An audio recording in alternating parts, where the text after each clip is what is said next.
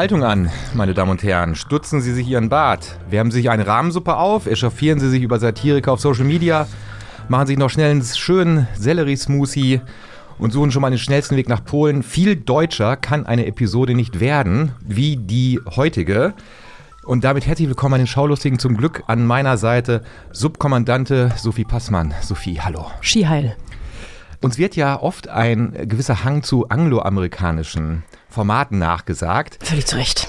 In dieser Folge nicht. In dieser Folge sprechen wir zwar immer noch nicht über Babylon Berlin, aber dafür zum Beispiel über Bad Banks, über Pastewka. Oh ja. Und über die neuesten spannenden Entwicklungen zum Thema literarisches Quartett. Wir sind da ja, wir sind da ja ganz vorne mit dabei. Wir haben ja ein dreiköpfiges Investigativteam von der Zeit, das sich nur mit dem literarischen Quartett auseinandersetzt. Ja. Die arbeiten rund um die Uhr Einige auch nicht in Deutschland, sondern ähm, können wir nicht verraten, wo die sitzen. Aber das ist, äh, wir sind da wirklich dran. Und da gibt es jetzt einiges Neues, was wir verkünden können. Das bisher deutscheste übrigens an der Folge war deine Aussprache von Smoothie. Ja, das habe ich auch lange geübt, damit sich das nicht so, so, damit sich das nicht so anhört, als ob ich so ein so ein amerikanischer Heini wäre. So ein Arschloch, das einmal im Jahr nach New York fährt, um SNL live zu sehen. Ich habe das aber auch extra deshalb gemacht, damit wir nicht nach dieser Folge ein Zwangsabo der NZZ bekommen. ähm, Deshalb haben wir auch Gott sei Dank noch etwas anderes reingemischt. Zum Beispiel reden wir ganz kurz über Star Trek Picard und auch über Miss Americana, die Taylor Swift-Doku, die seit kurzem auf Netflix läuft. Ich muss ehrlich sagen, so auf dem Papier eine unserer besten Folgen. Unsere beste bisher. Un ungemacht würde ich bisher sagen, das wird richtig stark. Ich ähm, bin mir auch relativ sicher, dass wir das sauber nach Hause schaukeln werden. Ähm, ich bin leider noch ein bisschen angeschlagen. Ach, erzähl mir alles. Ich war das, äh, ich war das Wochenende über Berghallen und da geht ja gerade was um. Grippe, Grippe, äh, Grippezeit in Berghallen. Ja, nicht nur Grippe, ne?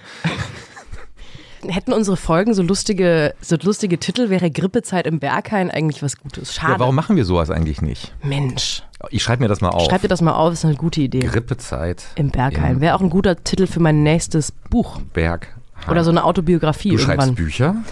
Ich erzähle dir davon später. Ich okay. bin auf jeden Fall noch ein bisschen angeschlagen. Wenn ich zwischendurch also huste, dann hat das nichts damit zu tun, dass ich mich ironisch über irgendwas lustig machen ja. möchte. Das kommt die nächsten Wochen dann wieder. Im Moment bin ich einfach aufrichtig und absichtlich krank. Gut. Cool. Dann versuchen wir doch mal diese Folge so äh, gesundheitlich fördernd wie möglich über die Bühne zu kriegen. Sophie, ich fange mal investigativ an. Mhm. Du bist doch so ein echter Trekkie. Ja, echter Trekkie ich bin, wie ja. Yoda immer sagt. Baby Yoda, dein Spirit. Oh, Baby Yoda ist so Dein Spirit süß. Animal. Baby Yoda ist das süßeste Geschöpf nach Stitch. Ich frage jetzt einfach mal, weil ich es wirklich nicht weiß und weil es ja fakultativ bei uns auf dem Themenplan stand, hast du in irgendeine Folge von Star Trek Picard bei Amazon Prime reingeschaut? Nee, ich habe. Gut. Nee, ich habe auch ehrlich gesagt, als die ersten Tage so Picard diskutiert wurde auf mhm. Twitter mit dem Hashtag, dachte ich so, ist das nicht diese komische Marke für ältere Herren, die, die so. Nee, es gibt auch eine Marke, die heißt Picard. Die macht auch so, glaube ich, so Polohemden. Ja. Und die haben meistens so, so ein, so ein äh, fröhliches Beige, also so als Farbe, und sind aus so einem Polyester-Gemischstrick.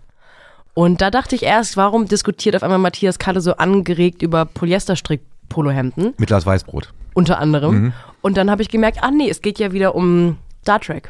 Ich hatte das Gefühl, dass äh, Star Trek Picard äh, in der sogenannten Bubble eine ähnliche Faszination ausübt wie vor sechs Wochen The Witcher. Mhm.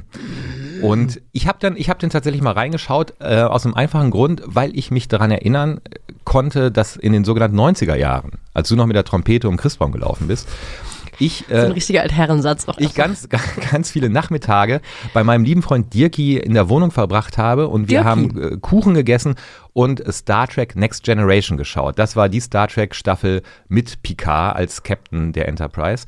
Und ich habe das eigentlich immer ganz gern geschaut und habe dann mir die erste Folge Star Trek Picard, Amazon macht es übrigens so, jeden Freitag nur eine Folge ähm, wir Älteren erinnern uns, wie furchtbar sowas ist. Ihr Jüngeren flippt ja vollkommen aus, wenn es nicht am Stück geschaut werden kann. Und ich bin eingeschlafen. Ich weiß auch, ich kenne auch noch das Konzept Fernsehen, Minuten. Matthias. Ja? Ja. Ja, das habe ich dir letztens erklärt. Danke. Ich bin so. immer dankbar, wenn äh, Männer mir Sachen erklären. Ja. Du ähm, hast mit Dirki früher Sachen geguckt und hast dir jetzt wieder die genau, neue Folge, Folge Star Trek Picard angeschaut und bin, glaube ich, nach fünf oder nach zehn Minuten sofort eingeschlafen. Weil ähm, Dirki nicht dabei war. Weil Dirki nicht dabei war, weil alles war komisch und anders und ich habe nichts verstanden und ich war auch nicht in der Laune und Stimmung. und fand es, glaube ich, einfach alles so ein bisschen überkompliziert und sehr, sehr viele Layer waren da drin und man muss schon tatsächlich, glaube ich, ein echter Tracky sein, um mit Werf und Freude sich das, das anzuschauen. Lustigerweise hat Netflix den Power Move gemacht und hat ähm, während äh, Amazon Prime jeden Freitag nur eine Folge Star Trek Picard zeigt, hat Netflix einfach alle sieben Staffeln Star Trek Next Generation einfach mal online gestellt. Power Move. Totaler Power Move und ähm, vielleicht könnten wir darüber das nächste Mal reden. Alle sieben uh. Staffeln.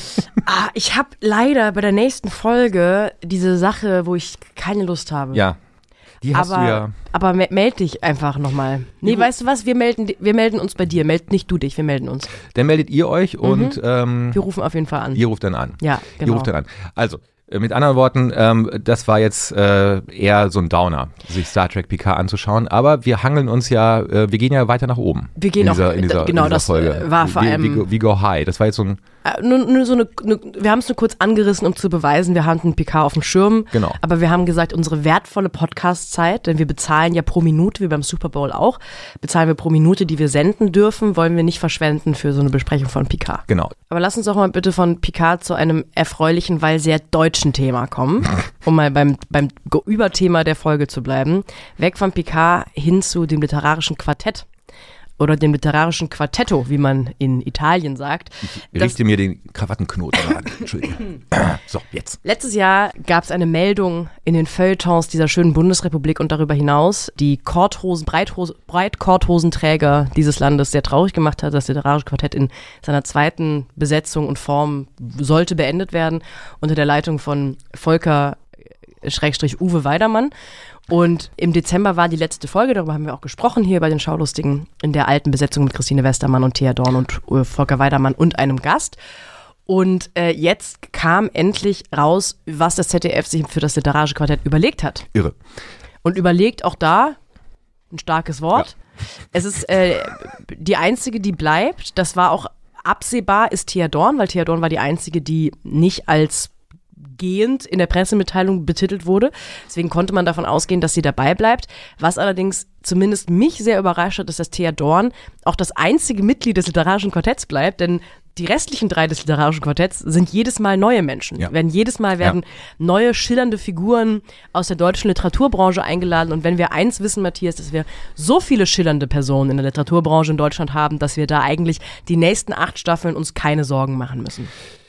Ich wäre gerne in dieser Redaktionskonferenz dabei gewesen. Ich glaube bei, nicht, dass beim, es eine Redaktionskonferenz beim, beim gab. ZDF, wo man darüber nachgedacht hat, ah, wie können wir das literarische Quartett in die, in die dritte Staffel führen? Wie muss das aussehen? Ähm, ähm was könnten wir erneuern? Und ähm, die Idee, dass man eine super Gastgeberin mit Thea Dorn hat und dann äh, wechselnde Gäste. Ich glaube, ich habe es mir mal aufgeschrieben. Am 6. März kommt die neueste Ausgabe des literarischen Quartetts. Dann zu Gast Marion Brasch, Wea Kaiser und Jakob Augstein. Via Kaiser ist ja tatsächlich, ich habe die, äh, also erstens ist sie eine Verlagskollegin von mir, aber zweitens habe ich sie, habe ich sie auch bei äh, Gottschalk Liest gesehen. Liest? Die ist einfach äh, äh, wahnsinnig charming. Und äh, ich glaube, die wird äh, sehr gut sein in dieser Runde. Augstein, ja, ich, vielleicht wird er ein paar Kumpels mitbringen, die in der ersten Reihe rumsitzen, Silke und Holger oder so. Ich bin mir es, ich habe so ein paar Probleme und das hat jetzt überhaupt nichts mit der alten Besetzung oder der neuen Besetzung oder meiner persönlichen Meinung äh, gegenüber der Moderationsfigur Thea Dorn zu tun, sondern es ist eine redaktionell wahnsinnig doofe Entscheidung, finde ich, jedes Mal aufs Neue drei Gäste dabei zu haben und nur eine Moderatorin, weil du hast einfach keine, keine Stringenz für den Zuschauer, für die Zuschauerin. Du hast jedes Mal drei Risikofaktoren. Und wenn man sich die letzten Staffeln anschaut, dass der Gast auch immer ein riesiger, riesiger Risikofaktor war, dass es mit einem tollen Gast wie mit Uli Mattes so großen Spaß gemacht hat und mit Gästen, die zwar auch toll waren oder gut gelesen haben, aber eben nicht so gut da reinkommen konnten in diese Dynamik zwischen den restlichen Leuten, dass diese Folge im Prinzip damit steht und fällt. Und das sich dreimal einzuladen. Also einerseits hat man dreimal die Arbeit, jedes Mal Gäste zu finden und dann die, das dreifache Risiko. Das ist so eine klassische Lose-Lose-Lose-Situation. Und Lose wegen Theodorn als Moderatorin. Ja, und, das, und ich, also mir leuchtet wirklich der, kein einziger Vorteil an, weil ich habe ja überhaupt nichts gegen Theodorn. Die soll da gerne meinetwegen ich soll da meinetwegen gerne sitzen bleiben. Ich verstehe nur nicht, warum man nicht einfach noch ein paar andere Leute dazu genommen hat.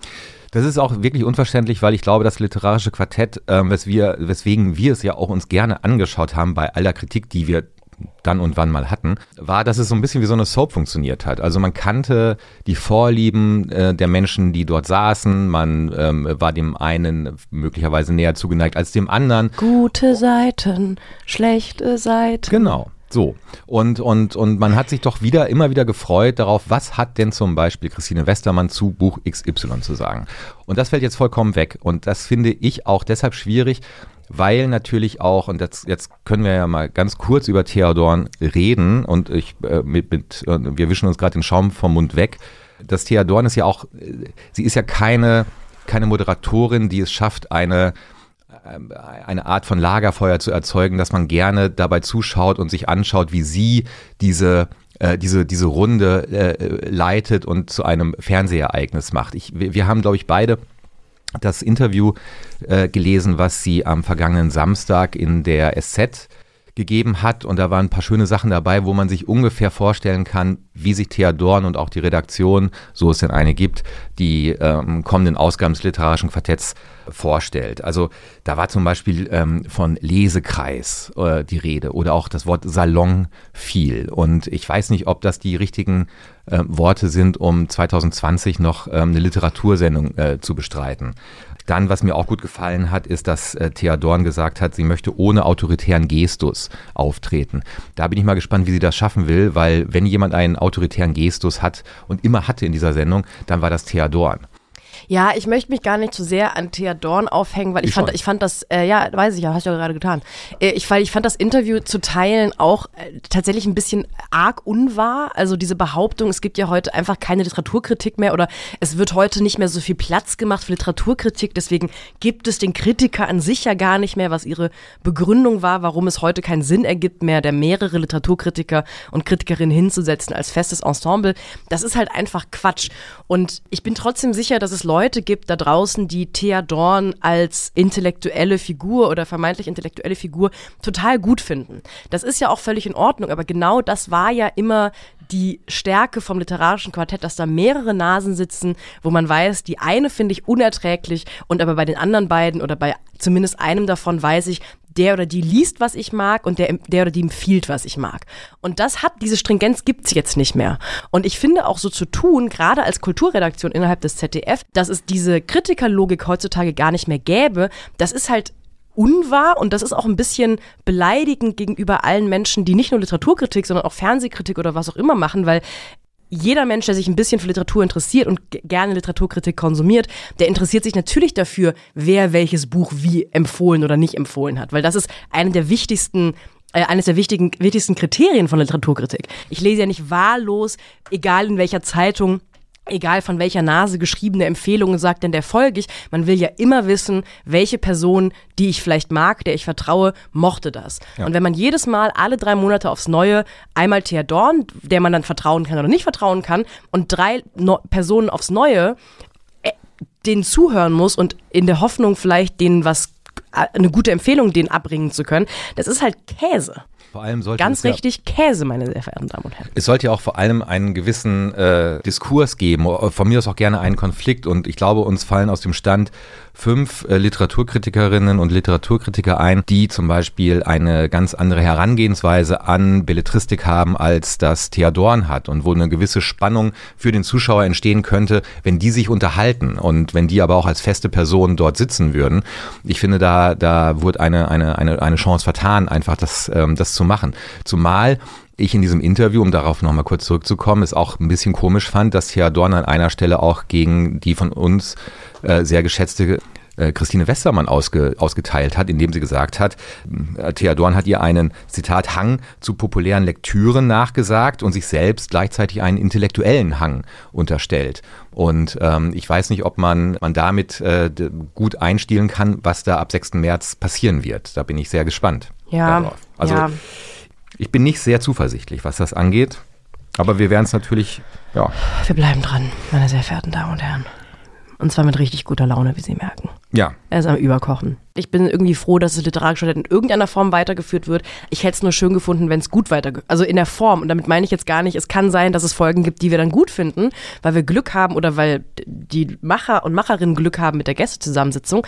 Es ist nur sehr, sehr viel unwahrscheinlicher, finde ich, eine gute Folge zu machen. Es ist deutlich risikoreicher. Wie gesagt, wir hoffen natürlich dem Format oder wir wünschen dem ja. Format nur das Beste, aber die, ja, ich bin nicht sehr zuversichtlich, sagen wir es mal so. Okay. Sophie, weil es dir nicht so gut geht, worüber möchtest du denn als nächstes reden? Ich hätte Bock, äh, über Inkubatoren und Hedgefonds zu sprechen. Ah, ja. Ich habe kein Wort verstanden von dem, was du gerade gesagt hast, aber ich glaube, weil es hier auf meinem Ablaufplan steht, es geht um Bad Banks, die Bad zweite Banks. Staffel. Bad Banks. Bad Banks ist eine ähm, äh, Produktion beziehungsweise eine Serie, die produziert wird für das ZDF, produziert wurde für das ZDF, in die zweite Staffel gerade gegangen. Die erste Staffel wurde sehr hoch gelobt, finde ich. Und ich habe auch ehrlich gesagt wenig schlechte, wenig negative Stimmen gehört. In der Hauptrolle unter anderem äh, Nosbusch und Bär. Eine, eine starke Frauenserie, starke Frauenfiguren. Und Bad Banks spielt im Frank Frankfurter Bankenviertel. Und wenn ich ganz ehrlich bin, muss ich auch dann mit der Zusammenfassung schon aufhören, weil ich habe damals in der ersten Staffel auch nicht mehr so richtig verstanden. Also es, auf jeden Fall, es geht um junge Menschen, die Banker sind, die viel Geld verdienen und es geht um faule Kredite und Bankenaufsichten und verschiedene Leute wollen Sachen und andere wollen die nicht. Mhm. Und es geht um viel Geld und ab und zu wird gekokst von, von Bäuchen von Sexarbeiterinnen und dann wird zwischendurch gebrüllt am Main. Das war so die erste Staffel. Das ist so zusammenfassend passiert. Mhm. Und Paula Bär ist wirklich ganz, ganz toll, finde ich, in der, in der Serie. Spielt Jana. Gibt mehrere Janas, glaube ich. In der, alle sehen aus wie so eine Jana. Alle tragen Pumps und ähm, Bleistiftröcke, auch die Männer. Nein, ähm, es ist halt, äh, also ich kann tatsächlich, es hat auch gar nichts mit meiner Krankheit oder meinem, meinem Ibuprofen-Kopf zu tun. Ich könnte mit einer Pistole auf die Brust gesetzt nicht zusammenfassen, worum es in dieser Serie geht. Ich habe auch in der ersten Staffel einfach nichts begriffen, hatte aber trotzdem großen Spaß. Mhm. Wie, weißt du, worum es geht? Nein, ich habe keine Ahnung, worum es geht. Ähm, und ich finde, ähm, dass das bei der ersten Staffel egal war, und bei der zweiten nicht mehr. Ich habe die erste Staffel sehr, sehr gerne geschaut. Äh, damals noch Head-Autorin übrigens Jana Burbach, die für die zweite Staffel nicht mehr zur Verfügung stand. Die dritte Jana dann. Die dritte Jana. Und die erste Staffel hat mir deshalb so gut gefallen, weil, obwohl ich kaum etwas verstanden habe, ähm, äh, worum es denn eigentlich geht und wie die Finanzwelt funktioniert, hat mich der Konflikt, den die Figuren untereinander haben, doch sehr interessiert. Und die Charakterbeschreibungen der einzelnen Figuren hat mich sehr interessiert. Also Jana Liegmann, gespielt von Paula Bär, äh, hat ein, ein, ein junges Team von, ich weiß nicht, ob es das richtige Wort ist, ich probiere es trotzdem aus, Brokern zusammengesetzt, mit denen sie irgendwie Fonds kaufen oder verkaufen soll. Unter anderem äh, in diesem Team der großartige Albert Schuch, der äh, ein fantastischer Schauspieler ist. Soll Abende geben, wo der einzige Grund ist, in Maxim Gorki Theater zu gehen. So. Der Cast, der auch in der zweiten Staffel sehr, sehr gut ist, wie auch in der ersten, den mag man schon gerne beim Spielen zuschauen. Also ich finde auch, dass äh, Tobias Moretti ähm, oh. Wir kennen ihn noch alle als Kommissar Rex.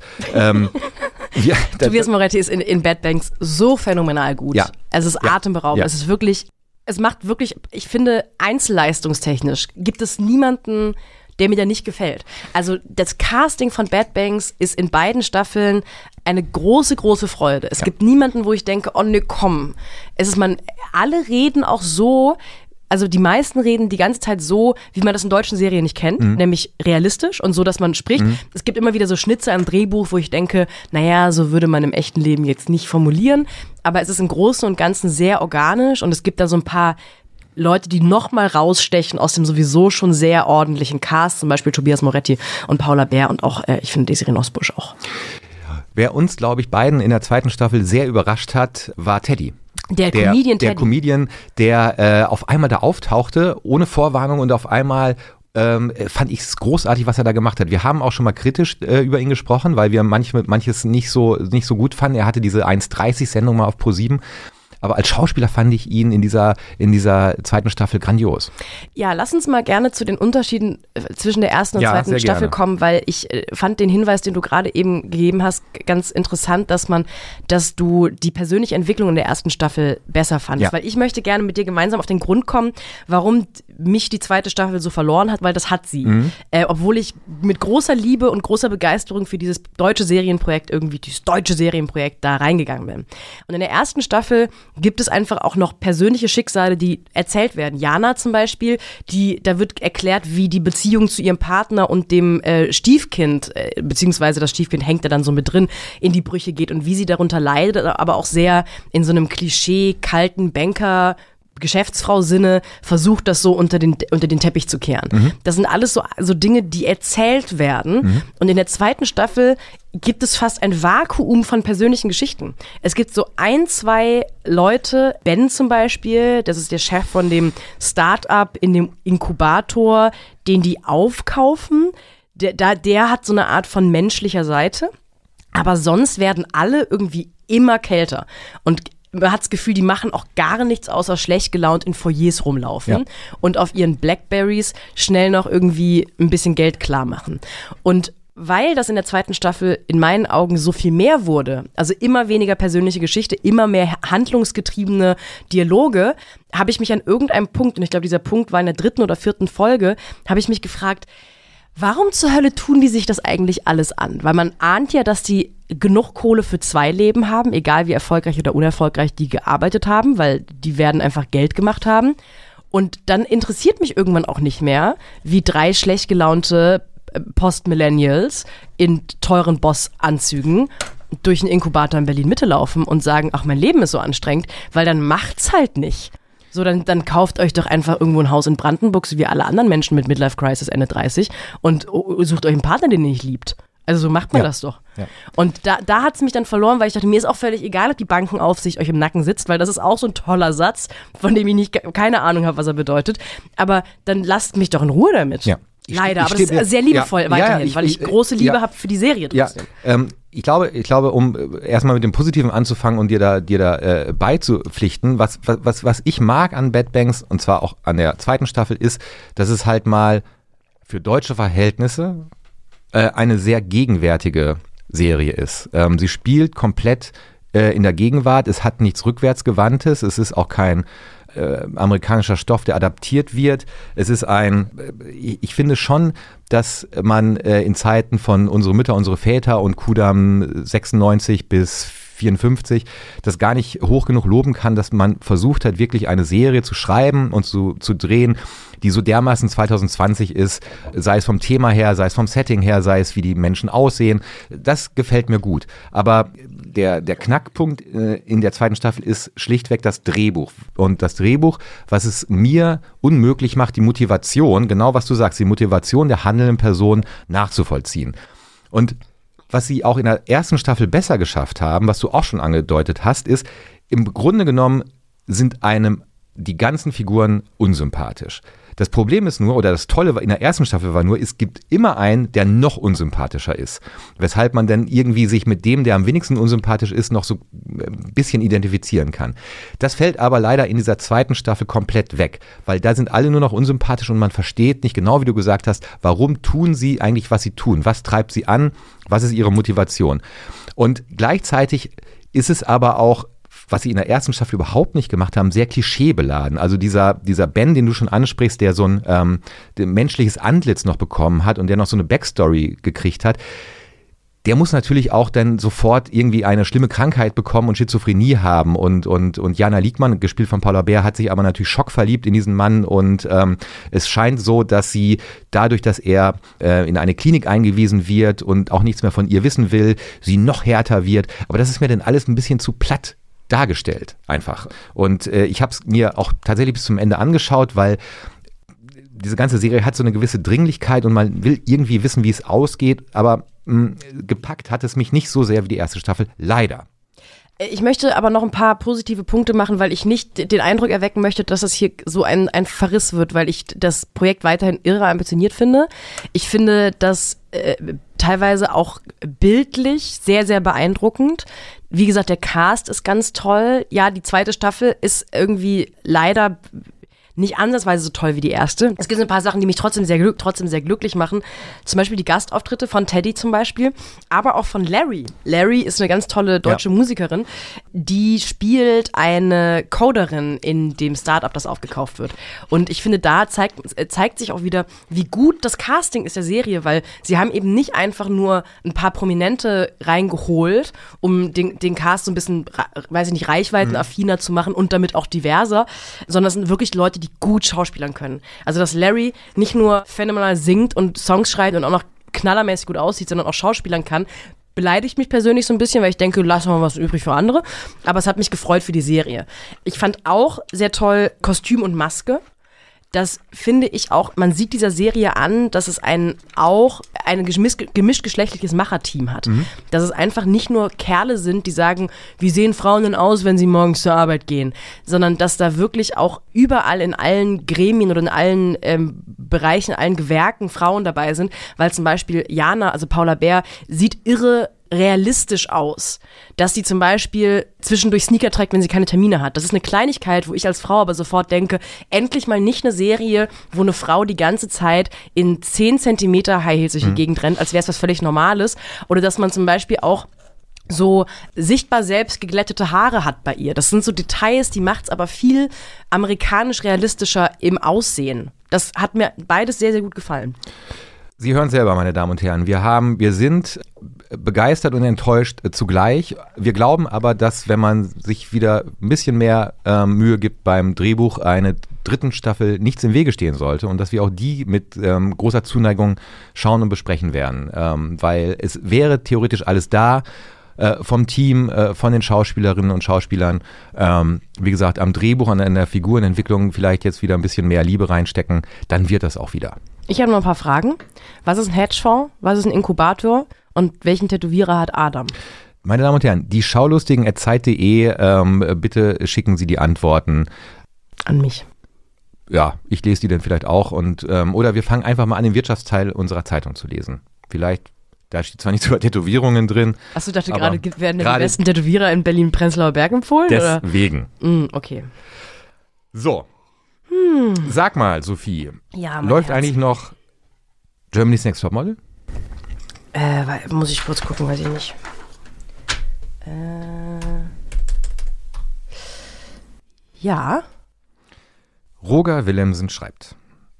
Eine unschöne Frau mit laubgesägtem Gouvernantenprofil bringt kleine Mädchen zum Weinen, indem sie ihre orthodoxe, hochgerüstete Belanglosigkeit zum Maßstab humaner Seinserfüllung hochschwindelt – über Persönlichkeit redet, sich aber kaum mehr erinnern kann, was das ist, und sollte diese je zum Vorschein kommen, sie mit Rauswurf bestraft.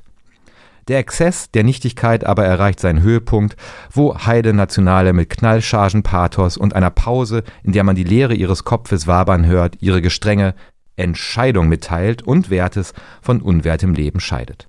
Da möchte man dann elegant und stilsicher, wie der Dichter sagt, sechs Sorten Scheiße aus ihr rausprügeln, wenn es bloß nicht so frauenfeindlich wäre.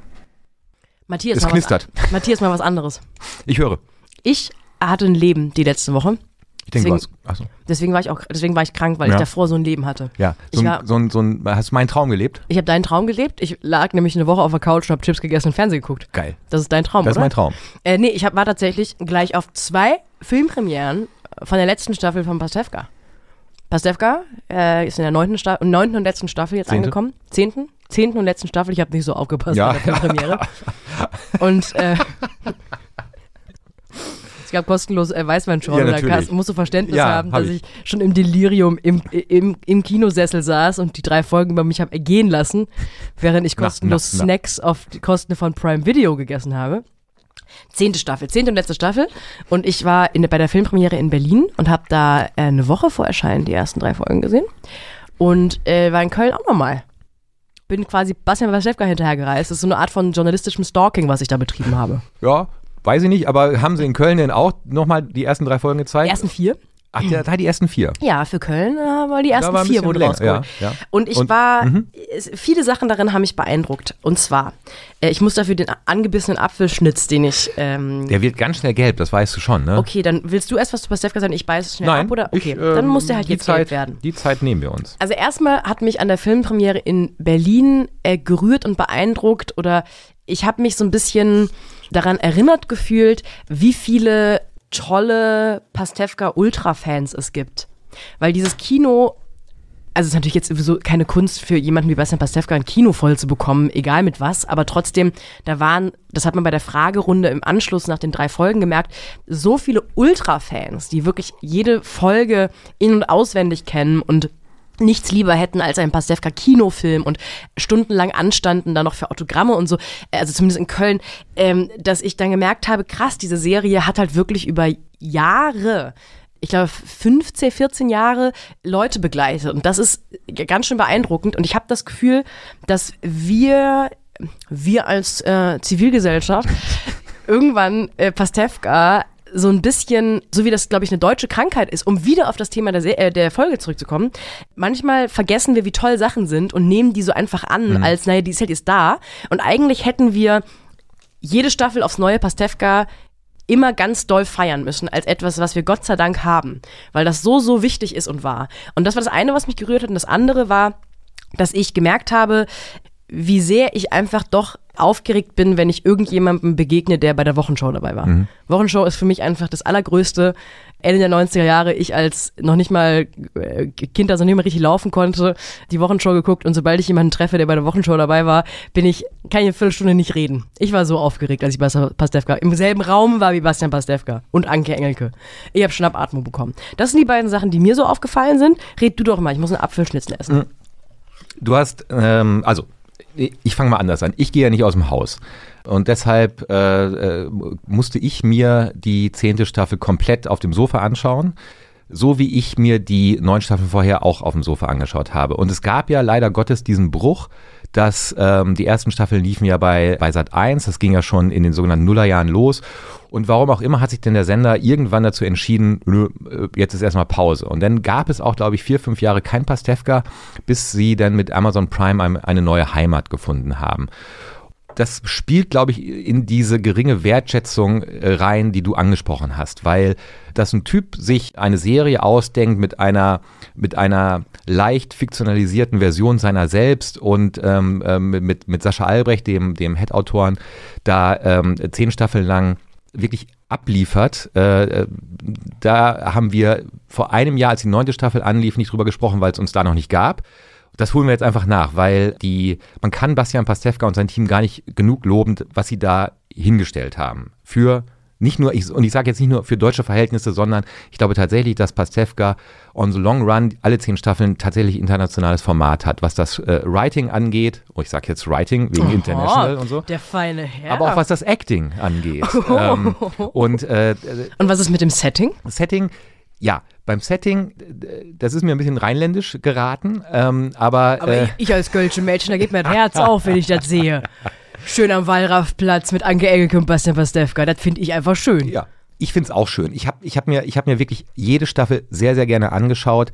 Ich fand jetzt um, aber das ist jetzt wirklich, wirklich, du verstehst mich hoffentlich, das ist jetzt wirklich Meckern auf ganz, ganz hohem Niveau, weil ich fand zum Beispiel die achte Staffel, das war die erste, die bei Amazon Prime lief, fand ich den Höhepunkt der ganzen Pastewka-Reihe. Ähm, ich fand die neunte Staffel, das war die Staffel, ähm, ähm, wo es diese äh, äh, Pastewka kriegt die Hauptrolle in so einer Ärzte-Soap, äh, fand ich jetzt so so eine so eine Scharnierstaffel, um auf die finale Staffel hinzuarbeiten. Und ich habe diese finale Staffel wirklich sehr sehr gerne geschaut, äh, war aber dann am Ende nie, nicht ganz satt. So, also ich, ich, ich fand es sehr, sehr gut, aber ich glaube, meine Erwartungshaltung ähm, vor allem nach dieser phänomenalen achten Staffel, war etwas zu hoch.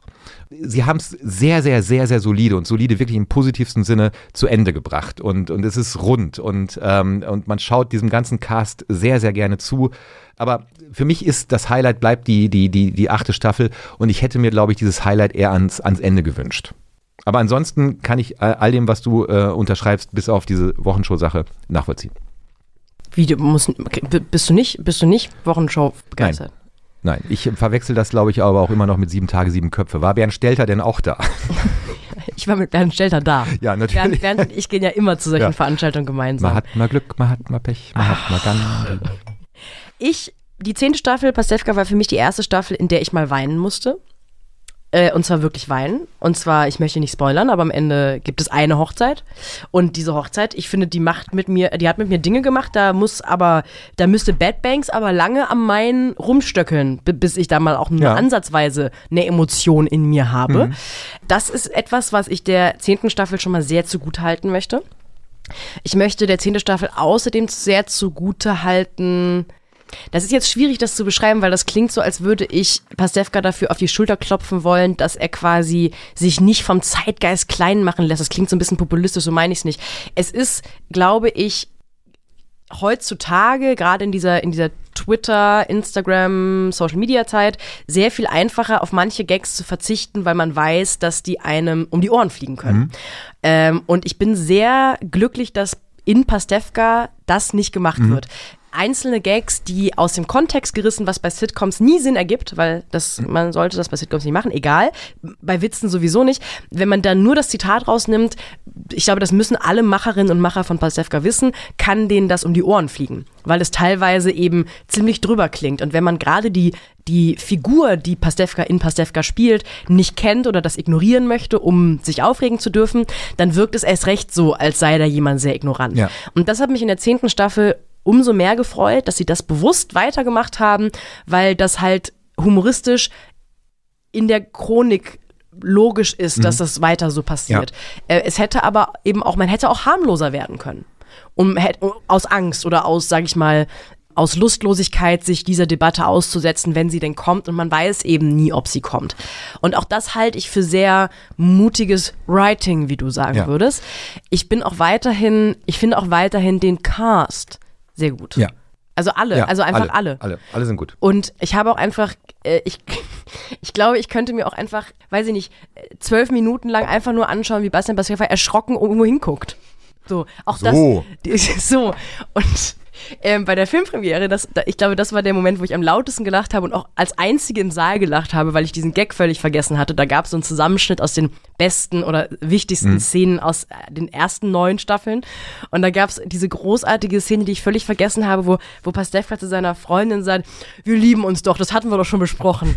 Und ich habe das völlig vergessen und dachte so, ja genau, und genau für diese Art von Tölpelhumor finde ich es einfach ganz toll. Ja. So und, und mag das, dass es bis zur zehnten durchgehalten wurde. Deswegen, ich verstehe so ein bisschen dein Argument, dass die achte toller war, aber das ist so, also würde man sagen, du bist schon mal schneller gerannt, deswegen gebe ich dir jetzt eine schlechtere Note, weil du genauso schnell rennst wie sonst. Nein, bei der Note bleibe ich bei 1 plus einfach und, und ähm, ähm, weil dafür ist meine Sympathie für die, dass sie es durchgehalten haben, dass sie es durchgeschrieben haben. Genau was du auch sagst, dass sie halt nicht darauf verzichtet haben, dass diese Figur, die Pasewka da spielt, seine ganze Tölpelhaftigkeit und auch seine ganze Unverfrorenheit, die an den Tag legt, einfach beibehalten hat.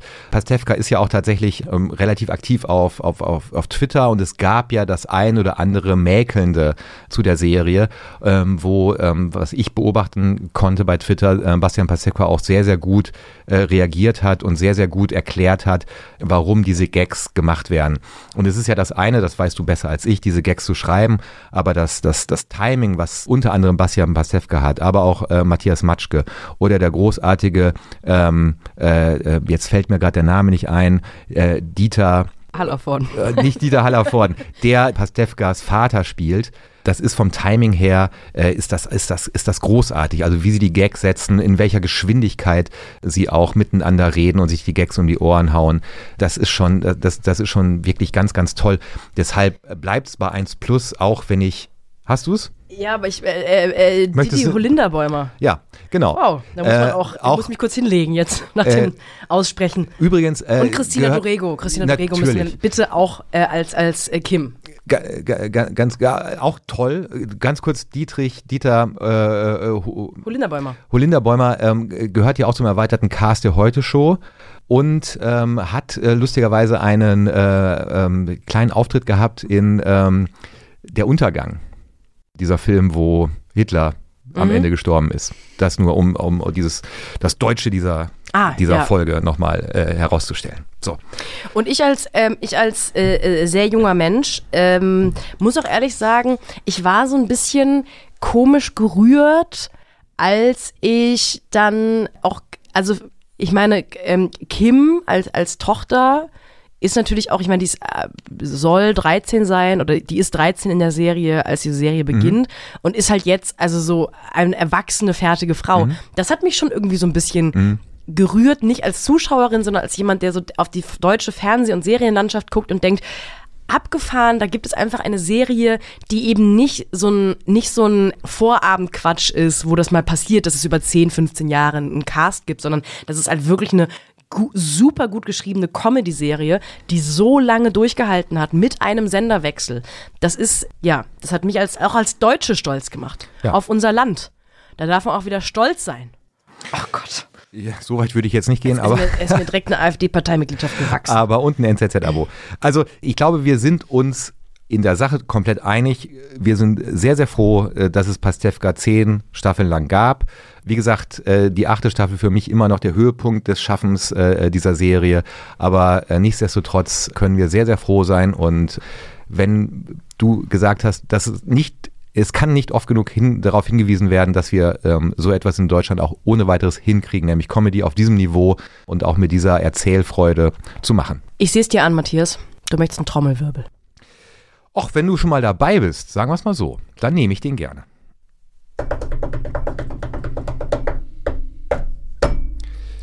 Ei. Äh, äh, Kalles Top 3 aus äh, Gründen, nämlich, ähm, wie ich schon angedeutet habe, ich hätte es äh, schön gefunden, wenn die achte Staffel die letzte Staffel äh, gewesen wäre. Und das hat mich dazu gebracht, darüber nachzudenken, wo, bei welchen Serien hätte ich es denn besser gefunden, wenn die eine oder andere Staffel weggelassen worden wäre, ob es denn nicht ein runderes, besseres Ende gegeben hätte. Fangen wir an mit Platz 3. Game of Thrones. Wir alle erinnern uns, das war diese Low-Budget-Produktion, die für gewisse Furore gesorgt hat, das ein oder andere Mal. Da wäre mein Vorschlag gewesen, nach der sechsten Staffel Schluss zu machen. Und zwar auch da nach der Überfolge Die Schlacht der Bastarde, wo äh, John hinterher über den Norden herrscht, Cersei herrscht über den Süden. Das wäre eine runde Sache gewesen. Dann hätten sich äh, die eine oder andere Schlacht hätten sich da sparen können. Und wir hätten uns auch sehr, sehr viel Dunkelheit ähm, sparen können. Und Sophie schläft gerade ein. Platz 2, äh, ähm, Homeland. Ähm, Homeland, ein, ein, eine vergessene Perle, die sich, glaube ich, niemand mehr anschaut. Vielleicht sogar zu Recht. Ähm, ich weiß gar nicht, in der wievielten Staffel sich Homeland im Moment befindet. Ähm, die erste Staffel war der absolute Hammer. Ich fand die so großartig. Claire Danes als äh, CIA-Agentin, die ähm, ähm, nicht weiß, ob äh, ein Kriegsheimkehrer Brody äh, übergelaufen ist äh, oder doch nicht. Sie verliebt sich in ihn. Erste Staffel war großartig, zweite Staffel war auch großartig. Es endete damit, dass es einen Anschlag auf das CIA-Hauptquartier gibt. War es Brody, war es nicht Brody, es wurde nicht aufgelöst. Damit hätte man es bleiben lassen können. Wie ich generell finde, dass man einfach auch mal Sachen in der Luft lassen kann. Es muss nicht immer alles zu Ende erzählt werden. Gerade bei Serien muss das eigentlich nicht sein. Da bei Homeland hätte man nach der zweiten Staffel getrost aufhören können. Platz 1, ich mache es ganz schnell, 24, äh, du weißt, äh, eine meiner absoluten Lieblingsserien aller Zeiten, Kiefer Sutherland als ähm, äh, Agent Jack Bauer, ging leider über, glaube ich, acht Staffeln und anderthalb, weil es dann irgendwie so eine komische Formatänderung gab, die hat aber auch wirklich niemand mehr interessiert. Bei 24 hätte man nach der fünften Staffel getrost aufhören können. Die fünfte Staffel, auch die war der Höhepunkt ähm, ähm, ähm dieser Serie. Es ging um eine Verschwörung innerhalb des Weißen Hauses und äh, die aufgedeckt werden konnte. Äh, ich glaube, das war die Staffel, wo äh, Kiefer Sutherland einen Emmy gewonnen hat, wo 24 einen Emmy gewonnen hat. Und ähm, alles, was nach der fünften Staffel kam, war nur noch Zitat und Wiederholung. Die fünfte Staffel, die übrigens damit endete, dass äh, Jack Bauer äh, auf ein chinesisches Frachtschiff äh, gebracht wurde, entführt wurde. Und dieses Frachtschiff fuhr Richtung China und damit war die Sendung, die Serie vorbei und damit hätte man es auch belassen können. Was ich damit sagen will, ruhig einfach mal mittendrin aufhören, warum denn nicht, ähm, wenn es passt und wenn man auch vor allem keine Ideen mehr hat für die Zukunft. Ich finde zum Beispiel, die Serie Messiah hätte getrost vor den Dreharbeiten aufhören können. Ja, das ist was anderes. Da, dazu kommen wir vielleicht an anderer Stelle nochmal. Serien, die gar nicht hätten gedreht werden dürfen. Hi, hier sind Fabian Scheler und Rita Lauter. Wir moderieren Was jetzt, den Nachrichtenpodcast von Zeit Online. Der erscheint montags bis freitags immer morgens um sechs. Wir reden darin über die Nachrichten, die wir spannend finden. Zwei Gespräche, zehn Minuten. Genau. Wir fragen zum Beispiel, wie will Donald Trump eigentlich wiedergewählt werden? Ist es nur ein Waldbrand oder doch eine Folge des Klimawandels? Und worüber streitet sich die Große Koalition gerade? Wir freuen uns, wenn Sie mal reinhören. Was jetzt? Überall, wo es Podcasts gibt. Lass uns noch ein bisschen äh, weg von Deutschland bitte äh, hin wieder zu Anti-Deutschland. Da wo einem Land, in dem wir uns deutlich wohler fühlen. Ich wollte, habe nämlich irgendwann erschrocken festgestellt, dass wir unbedingt über eine Sache noch sprechen müssen, die äh, es hätte mir im Herzen wehgetan, wenn wir das ignoriert hätten. Auf Netflix gibt es nämlich seit ungefähr zwei Wochen, glaube ich, äh, die Doku über Taylor Swift, Miss Americana, benannt nach einem Song von ihr. Ich glaube auf dem letzten Album, ja auf dem letzten Album Lover. Taylor Swift hat letztes Jahr ein Popalbum rausgebracht. Es heißt Lover.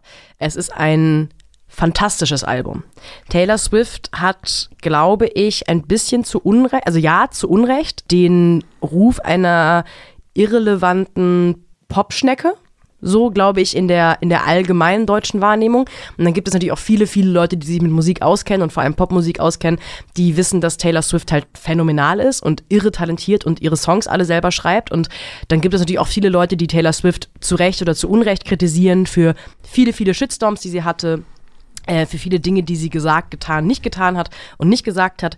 Und ich äh, nehme diese Doku war in so einem Paradigmenwechsel, so einem sanften Paradigmenwechsel, dass es mittlerweile die Erkenntnis gibt seit ein paar Jahren, dass nur weil jemand unfassbar erfolgreich ist in Popmusik, dass es nicht bedeutet, dass diese Person automatisch eine äh, Marketing angetriebene irrelevante musikproduzierende Bühnenprinzessin ist. Also es gibt einfach in den letzten Jahren Leute wie Lana Del Rey oder Harry Styles oder auch zum Beispiel Beyoncé, die jetzt nicht aus, dem, aus der Popmusik per se kommt, die man aber einfach trotz ihres unfassbaren Erfolgs auf der ganzen Welt nicht abtut als, naja, das ist halt Radiomusik, sondern auch dahinter nach der äh, popkulturellen Relevanz sucht und auch nach der handwerklichen Relevanz. Und da ist Taylor Swift äh, jemand, der, glaube ich, von dieser Entwicklung sehr profitiert, weil sie das immer schon hatte, weil sie immer schon sehr handwerklich fertig war und, und äh, eine sehr gute Sängerin, eine sehr gute Songwriterin.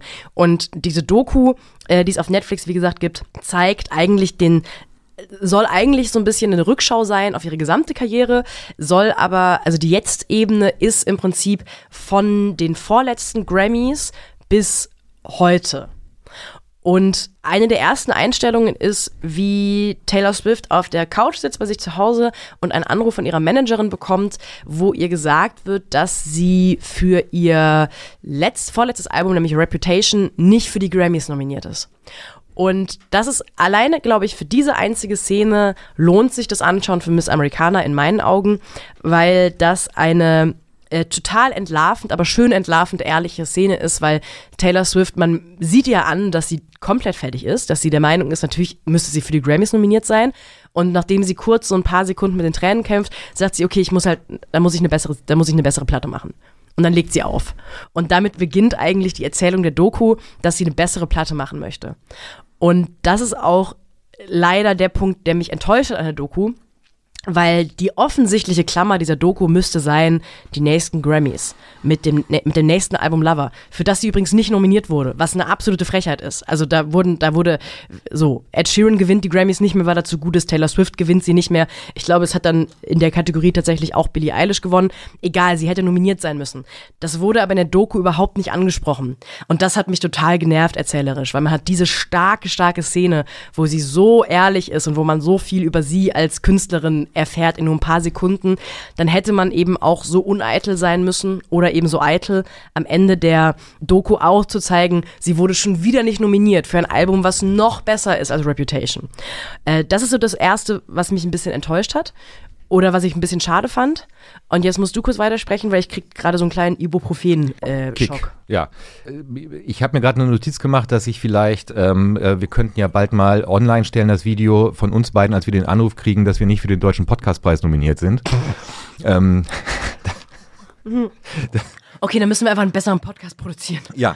Okay. Okay, wir fangen jetzt sofort damit an.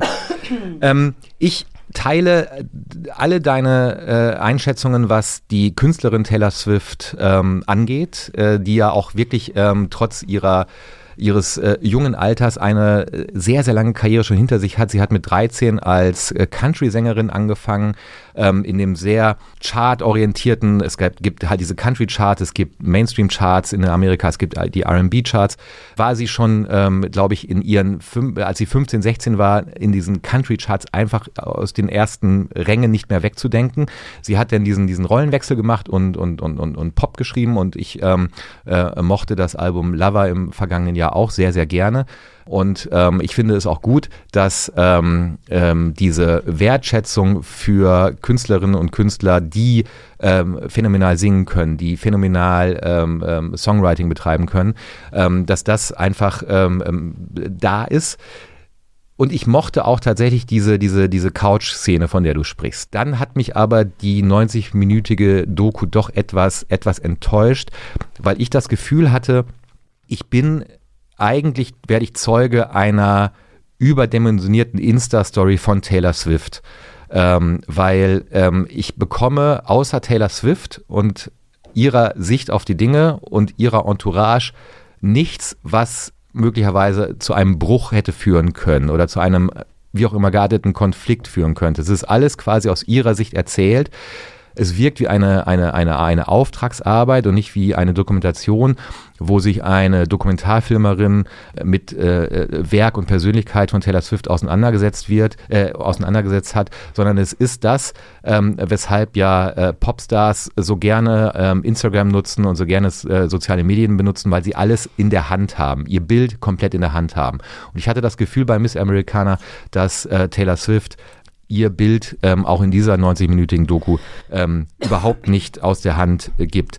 Was ich allerdings dann, ich fand den Kleinigkeiten eher spannend. Also ich fand zum Beispiel spannend, dass man offensichtlich heutzutage, wenn man so talentiert ist wie Taylor Swift, ähm, für ein Nummer 1 Album äh, um das äh, zu komponieren und zu schreiben, nichts weiter braucht als ein iPhone. Also ähm, sie, immer wenn äh, Taylor äh, Swift mit ihren Produzenten in einem Raum saß, hatte sie immer ihr iPhone. Und zwar das mit der Hülle. Also Taylor Swift hat zwei iPhones, aber das mit der Hülle, mit der bunten Hülle, ist offensichtlich ihr Songwriting-iPhone. Und sie hat da, sie hat da die Texte drauf, sie singt darauf ein. Und wenn sie dann, ähm, so wie wir beide jetzt vor dem äh, Mikro steht, dann singt sie auch von ihrem iPhone ab. Und das fand ich irgendwie ähm, so als, das wusste ich nicht. Also das, das habe ich, hab ich gerne gesehen. Dann ich, ist mir noch aufgefallen, dass Taylor Swift eine unfassbar hässliche Katze hat und dass ähm, sie sich offensichtlich aus Prinzip nur in fensterlosen Räumen aufhält. Also diese ganze Doku ist sehr viel drin und wir sind immer in Räumen, die kein Fenster haben. Äh, das fand ich auch interessant. Na gut, ich, vielleicht wenn du Taylor Swift bist, darfst du auch gar nicht mehr in Fensterräumen sein. Das ist aber krass. Also das ist, äh, weißt du, das ja. finde ich aber auch krass. Also wir, wir sind ja auch ein paar Mal offensichtlich bei ihr zu Hause. Sie hat dann auch eine Freundin da, für die für sie kocht. Was und, eine unfassbar gestellte Szene ist. Ja, die ist also furchtbar. Also die, ist, ja, die ist grauenhaft. Überhaupt dieses demonstrative, ja. ich esse die ganze Zeit Pasta. Ja. So dieses, ja, ja, genau, du bist so fein mit deinem Körper und du achtest auch überhaupt nicht auf Kohlenhydrate. Ja. Isst, isst mal ein bisschen Pasta mit deiner Freundin, die du gecastet hast. Ja, die irgendwo, auch nur als Stichwortgeberin fungiert und so weiter und so fort. Und ich habe immer das Gefühl, ähm, ähm dass, dass, ähm, dass es gibt in diesem, in, wenn das ihre Wohnung ist, es gibt kein Fenster. Ja. Es gibt kein Fenster. Ähm, wenn, sie, wenn sie aufnimmt mit, mit, mit ihren Produzenten, fensterlose Räume, was wahrscheinlich auch noch Sinn macht wegen Schall und so. Aber ähm, äh, ich hatte dann irgendwann so nach 60 Minuten so eine klaustrophobische ja. äh, Anwandlung, weil ich so dachte, ich möchte jetzt mal raus. Ich möchte jetzt, äh, und nicht nur im Stadion vor 70.000 Leuten. Ja, also ich, es gibt ja den Vorwurf äh, gegenüber Taylor Swift, dass sie sich viel, viel zu spät politisch erstmal geäußert mhm. hat und dass sie alles, was sie tut, mit so einer gewissen Form von Entitlement tut, so einer gewissen Form von, mit einem Sendungsbewusstsein und einem, was ich hier sage, ich habe lang genug drüber nachgedacht, dass ich jetzt das Wichtigste, was man sagen kann. Und interessanterweise spiegelt sich das, finde ich, auch dramaturgisch eins zu eins in dieser Doku wieder, weil du hast völlig recht, es gibt eben keine kritischen Stimmen, beziehungsweise es gibt keine Stimmen und es geht ja gar nicht um kritisch, es geht auch nur um einordnen mit einer anderen Perspektive. Man hat den Eindruck, dass äh, Taylor Swift die einzige ist, die eine Deutungshoheit über ihre eigene Karriere hat und sie ist da sozusagen so ein bisschen Patient und Therapeut gleichzeitig, weil sie natürlich als einzige von sich aus ihrem Innenleben heraus äh, Dinge beschreiben kann, aber eben nicht als einzige die Perzeption ihrer Karriere bewerten kann. Und das tut sie aber trotzdem. Und das tut sie auch oder nicht in den Interviews, die sie gibt oder nicht so, wie sie darüber spricht, aber am Ende, wie diese ganze Doku geschnitten ist und wie sie als Gesamtwerk quasi über Taylor Swift erzählen möchte, hat man schon das Gefühl, also ist die einzige Person, die über Taylor Swift reden darf, Taylor Swift, weil ja. jede kritische Stimme wäre eine zu viel. Ja. Und auch, dass Taylor Swift so tut, als sei ihr sehr punktuelles Engagement an einem sehr kritischen Moment für die Demokratische Partei in den Staaten eine Art von eine Art von äh, Bürgerkriegsverhinderung. Also zumindest spricht mhm. sie so in, in manchen Momenten darüber. Das fand ich auch, äh, das fand ich auch sehr befremdlich. Also das sind so Momente, wo bei aller Sympathie und aller Bewunderung für sie als, als Talent, als Musikerin, das fand ich befremdlich.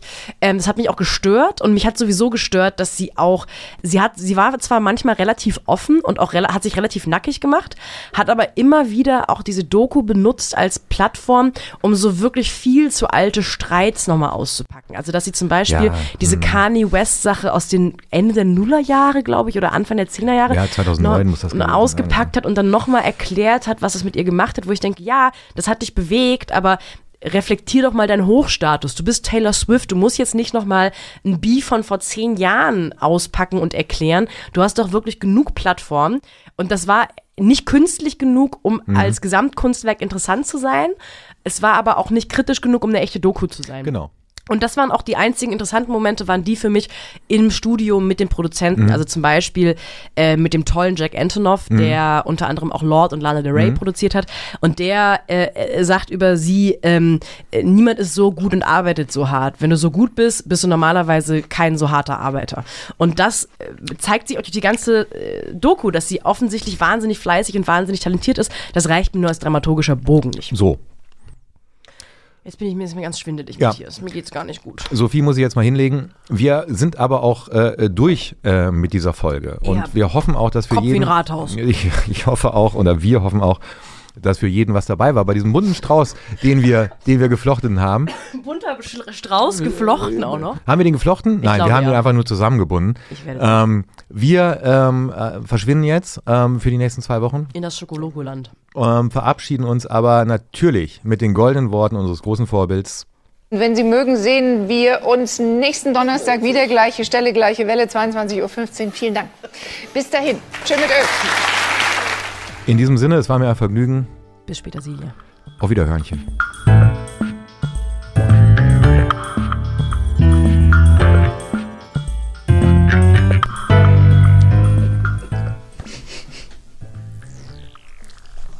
unsere 30. Folge und du lachst jetzt erst, Paula, über Petersilie und Wiederhörnchen? Es ist die 27. Die 20. Die 27. Die 27. Ah, fühlt ja. sich aber an wie 30. Ja, ich weiß. Wir haben uns auseinandergelebt, Matthias. Was machen wir denn da? Beziehungstherapie. Den sehen wir uns morgen. Bis später, Silje. Auf Wiederhörnchen.